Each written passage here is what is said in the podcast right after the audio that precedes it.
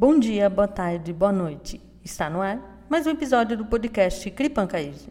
No episódio de hoje vamos falar um pouco de como surgiu o coronavírus e como se prevenir.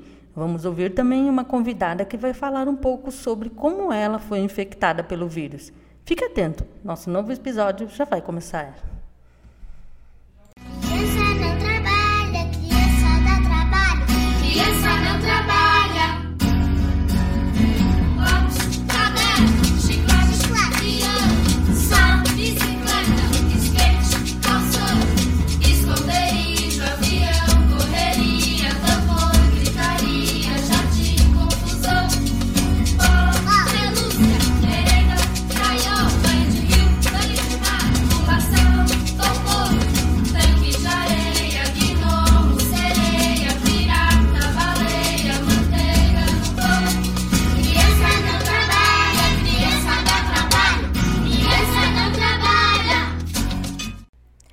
Você ouvinte, sabe como surgiu o coronavírus? O novo coronavírus foi inicialmente observado em dezembro de 2019 na cidade de Wuhan, na China. Os doentes tinham em comum o contato prévio com o mercado de Wuhan, conhecido por vender alimentos da cultura local, como animais considerados exóticos para os ocidentais, mas ainda não se sabe ao certo como o vírus surgiu. Os cientistas pensam que a resposta para como surgiu o novo coronavírus esteja na transmissão por meio de animais, de forma semelhante ao vírus de 2003, que infectou os humanos em contato com morcegos infectados. Pensa-se que provavelmente os animais hospedeiros estavam sendo vendidos no mercado de Wuhan, mas ainda não se sabe ao certo se é realmente dessa forma que os vírus surgiu. Essa investigação é feita pela Vigilância Epidemiológica. No Brasil, é uma função fundamental do Sistema Único de Saúde, o SUS, pois nos permite identificar a ocorrência de diversas viroses emergentes ou reemergentes. Você sabe como ela se espalha? O vírus que causa o Covid-19 é transmitido principalmente por meio de gotículas geradas quando uma pessoa infectada tosse, espirra ou exala. Essas gotículas são muito pesadas para permanecerem no ar e são rapidamente depositadas em pisos ou superfícies. Você pode ser infectado ao inalar o vírus se estiver próximo de alguém que tenha Covid-19 ou ao tocar em uma superfície contaminada e em seguida passar as mãos nos olhos ou no nariz ou na boca. Você sabe como se prevenir? Para evitar a propagação do Covid-19, faça o seguinte: lave suas mãos com frequência, use sabão e água ou álcool em gel. Mantenha uma distância segura das pessoas que estiverem tossindo ou espirrando. Use máscara quando não for possível manter o distanciamento físico. Não toque nos olhos, no nariz ou na boca. Cubra o nariz e a boca com os braços dobrados em um, em um lenço ao tossir ou espirrar. Fique em casa se você se sentir indisposto. Procure atendimento médico se tiver febre, tosse ou dificuldades para respirar. Ligue com antecedência para o plano ou órgão de saúde e peça direcionamento à unidade mais adequada.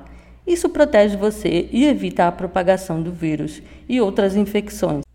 Agora vamos para um rápido intervalo e já voltamos. Ei, você já provou o bolo da Cripã? Temos muitos sabores. Tem chocolate, tem baunilha, tem fubá e arroz, tem formigueiro, tem mesclaro. Se quiser provar, liga no número 67 98471 70 30. Eu vou repetir. 67 98471 70 30. Ajuda a Cripã! Estamos de volta e agora vamos ouvir a nossa convidada de hoje, que vai falar um pouco de como ela contraiu o coronavírus. Bom, eu peguei a Covid em janeiro desse ano e tenho total certeza que foi através do meu marido né? Porque esse ano, na época que eu peguei, eu não tinha voltado a trabalhar. E ele trabalha no Laço de Ouro, garçom. Apesar de ele estar tá constantemente de duas máscaras trabalhando, eu sempre recomendo lavar a mão toda hora, apesar de que ele não pegue em dinheiro, essas coisas, mas cuidado sempre tem que ter, né? Mas eu acredito que ele tenha pego a Covid quando eles vão jantar no final da noite. Que aí os garçons se reúnem numa mesa só, jantam, ou seja, tira a máscara, né? Fica em contato um com o outro. E eu acredito que através disso daí ele tenha trazido a Covid para dentro de casa. E foi um, uma coisa inesperada, porque ele não tinha sintomas. Não tinha nenhum sintomas. Aí uma vez ele falou para mim assim: "Ah, eu tô com meu nariz entupido" e eu já estava naquela paranoia. Tanto é que eu tive crise de ansiedade. Fui muitas vezes ao hospital, essas coisas com pressão alta, e eu já tinha já sentia os sintomas antes de ter a doença. Mas era ansiedade, era o medo de pegar. E eu já fiquei naquela paranoia, eu falei: "Não, se você está com o nariz entupido, você vai fazer o exame". E deu positivo. Aí já foi um susto, né? Já foi um susto lá em casa. Aí eu fui, tirei minhas roupas do quarto, levei para o quarto das meninas e deixei ele sozinho no quarto. Aí avisei aqui que eu não poderia voltar a trabalhar, porque ele tinha dado positivo, né? Aí foi questão de dias, fiz o exame junto com meus filhos, né? Aí só eu meu filho de 16, a menina de 10, que deu positivo. E a menina de 13 não deu positivo. Só que graças a Deus, Deus foi tão bom com a gente que a gente não teve sintoma nenhum. Nenhum mesmo. Essa coisa de perda de olfato, de paladar, tudo tranquilo, ninguém teve problema com falta de ar, mas o medo bate, porque a gente não sabe que como que cada um vai reagir, né? E para mim foi uma das piores experiências, porque meu filho de 16 anos, ele está bem acima do peso. E eu também estou. Então qual que era o meu medo? De chegar uma hora o ar faltar para ele. Então eu não dormia. Eu estava toda hora ali vendo se ele estava respirando ou não, com medo dele ter falta de ar, né? E eu também. É aí que você se apega mais em Deus ainda, né? E parece que é nesses momentos mais difíceis que nem rezar você consegue rezar. Parece que você desaprende a rezar.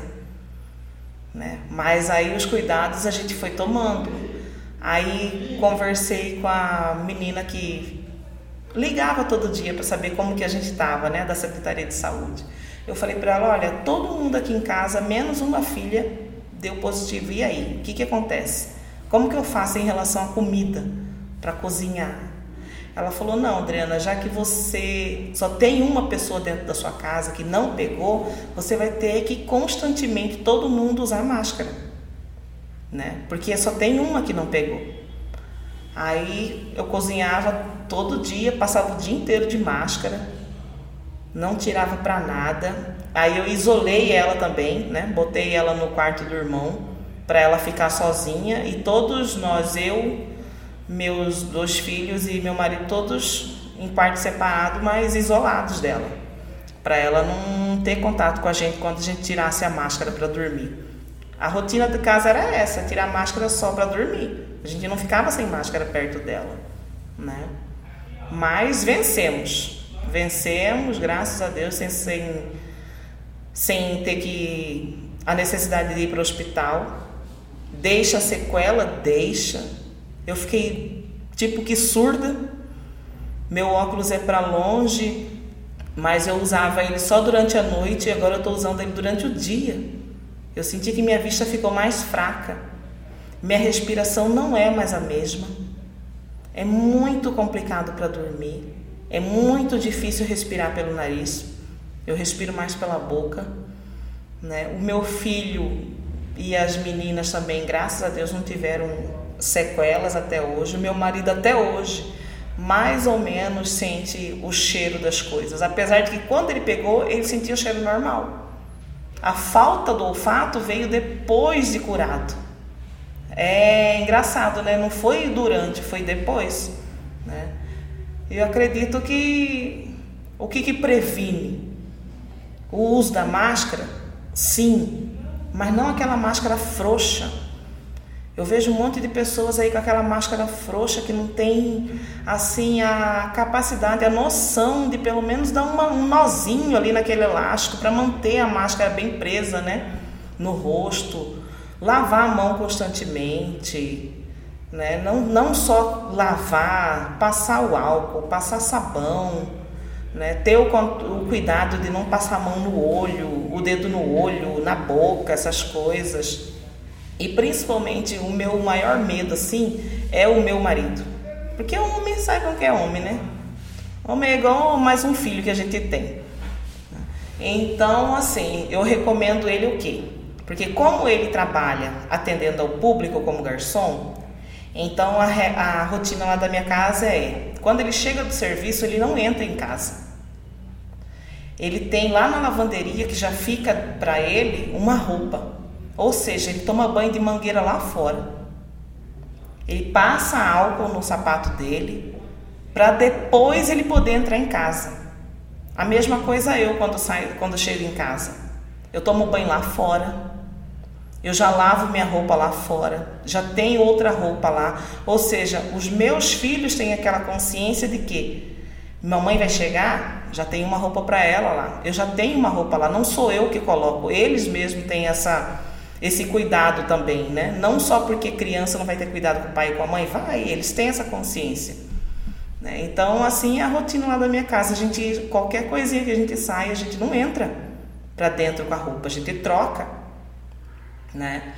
E aquela coisa, eu cuidando de mim, eu não olho só para minha família, mas eu tenho vizinhos, eu tenho colegas de trabalho, né? Eu tenho as pessoas que eu convivo dentro da igreja.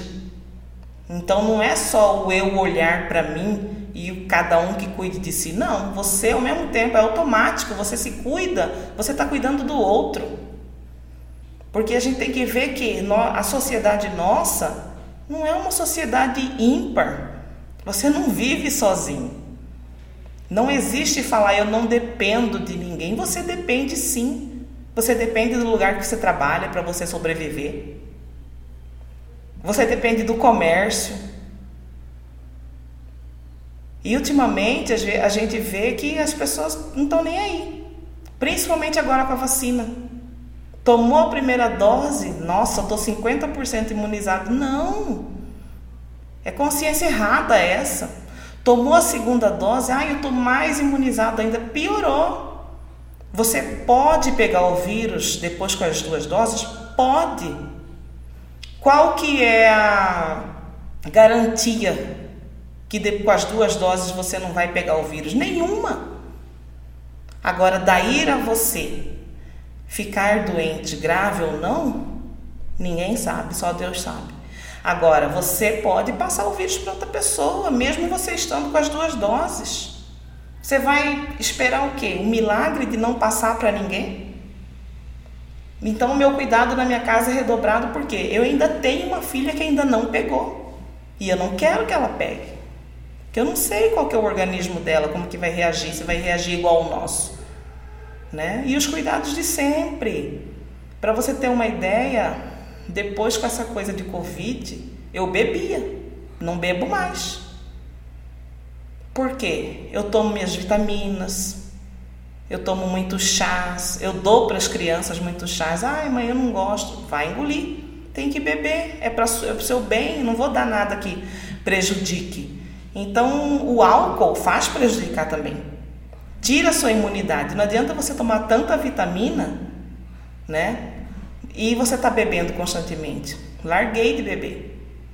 Foi duas vitórias largando de beber. A gente tira, evita gastos, né? E a sua saúde também. Eu, tenho, eu penso muito em. Eu, eu, tudo que eu penso não é assim.